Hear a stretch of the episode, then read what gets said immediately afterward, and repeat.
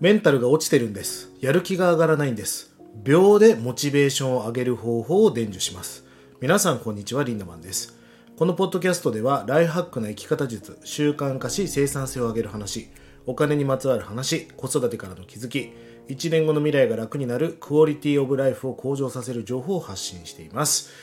あのーこんなね、相談を受けるわけですよ。最近テンションが上がりません。でこれねテンションが下がるってことは実はないんですよね。どういうことかというとまあ例えばセミナーに行ったりとかその頑張ってる人と喋ったりするとモチベーションって上がるじゃないですか。よし頑張ってやるぞみたいな。そうすると普段の皆さんの平常心からまあモチベーションが上がりますよね。これ平常心じゃないわけです。それが、まあ、三日坊主って言葉がありますが、3日以内に元に戻るわけですよね。まあ、例えば僕はスラムダンクって映画を見て感動したんだけど、もうその感動は忘れてるわけです。映画の感動すら忘れるんですよ。ってことはもう3日も持たないわけです。上がったテンションが元に戻ってきてるんだから、テンションが下がったではなく、テンションが元に戻った。だから、お帰りなさいって感じなんですよね。だから本当はね、テンションっていうのは上げちゃダメなんです。あの体温を上げるときは基礎体温を上げた方がいいんですよね。北海道で温めてしまうと北海道がないと温まらない体になっちゃう。要はもう基礎体温を上げておけば常にその情熱とかそういうものも高い状態にあるってことですよね。まずテンションは下がるんではなく戻るんだと。だから上がっている時は要注意です。必ず元に戻ろう。まあこれは恒常性って言いますがホメオスタシスと言われる元に戻ろうという力がかかってしまうということですよね。でまあ僕は以前こういうことをやあのがやってうまくいったことがありましてまあなんか恋愛で悩んでる女性の子女の子がね僕のところに相談に来たわけです。で結構うじうじうじうじ言ってるんでもう分かった。じゃあちょっと立ってみたいな。でそうですねちっちゃい部屋だったんだけど、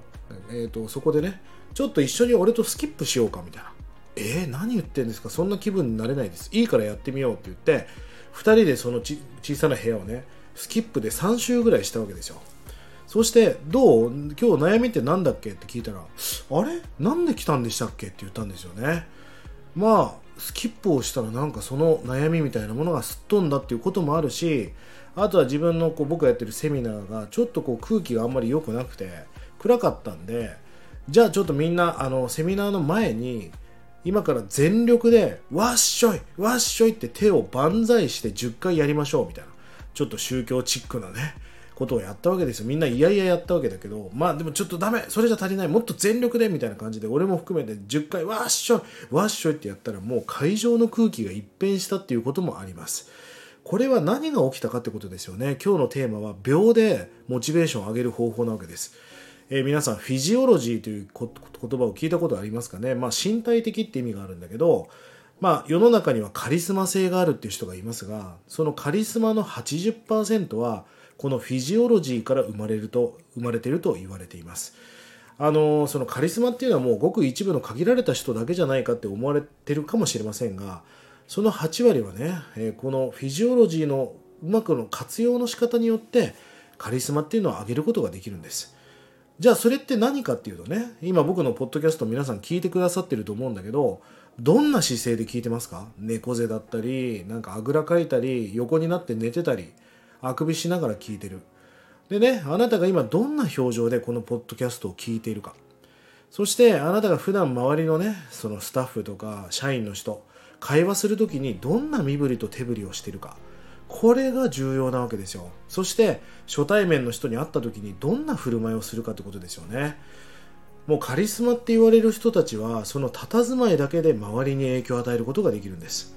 そして立ち姿もう立ってる姿一つでこんな人になりたいというねもう相手の心ハートにもうバツってスイッチを入れてくれる人もいるわけです。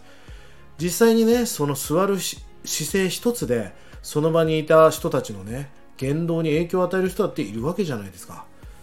まあまた方やねマナーマナーのカリスマみたいな人はもうお辞儀一つでおーってその会場の空気を変えるわけですよね。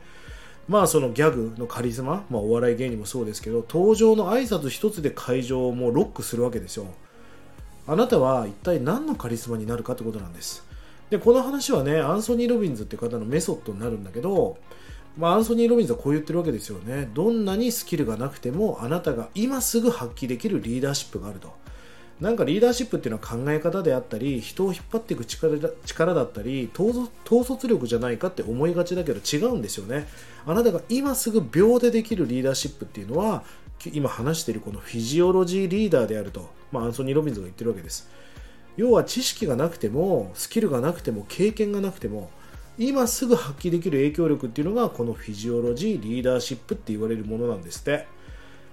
まあ、どんな姿勢をしてるかっていうことで周りの人にめちゃくちゃ影響を与えることができる。そしてどんな表情をしてるかっていうことでね周りの人に影響を与えられるってことですよね。まあスピーチ中に眉間にしわ寄せてるとなんかそういう空気になるじゃないですか。さあ皆さんちょっと思い返してみましょう。あなたはどんな表情で一体ビジネスの現場にいますか？そしてあなたはどんな姿勢で姿勢っていうのはその体の姿勢もあるけど心の姿勢もありますよね。そのオフィスとかで仕事をしてますか？そしてあなたはどんな身振りどんな挙動でお客様と会話をしていますか？そういう所作って大事だと思うんですよね。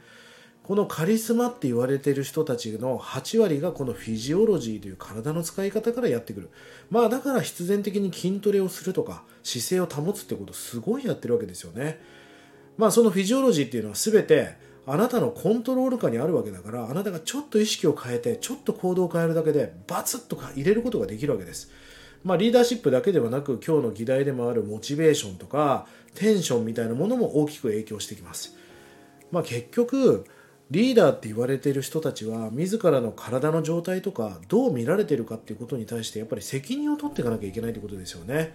そのあなたの振る舞い一つで周りの人の人生が変わるってこともたくさんありますから、まあ、この辺りを意識してね本当に秒で変わりますからまあ声を大きくしてみるとかあとトーンをねおはようございますじゃなくておはようございますっていうこのトーンに変えてみる。それで周りの空気を一変することができる。それによって交渉とかそういったものも変わってくるし営業の仕事であれば数字も変わってきますよね。ぜひ皆さんの体の使い方姿勢えこういったポッドキャストをどういう姿勢で聞くかどういう表情で電車に乗るかこれを意識してね最高なリーダーシップそして最高の感情モチベーションを手に入れていただきたいなと思っております、え、下の概要欄に LINE オープンチャットの URL を貼っております。えー、ここでね、えー、リアルタイムに、まあ、朝活の情報であったり、勉強会の情報なんかを発信していますので、ぜひご活用いただければと思います。そして取り上げてほしいテーマやお題なんかがありましたら、気軽にコメント、DM してください。それでは、今日も素敵な一日をリンダマンでした。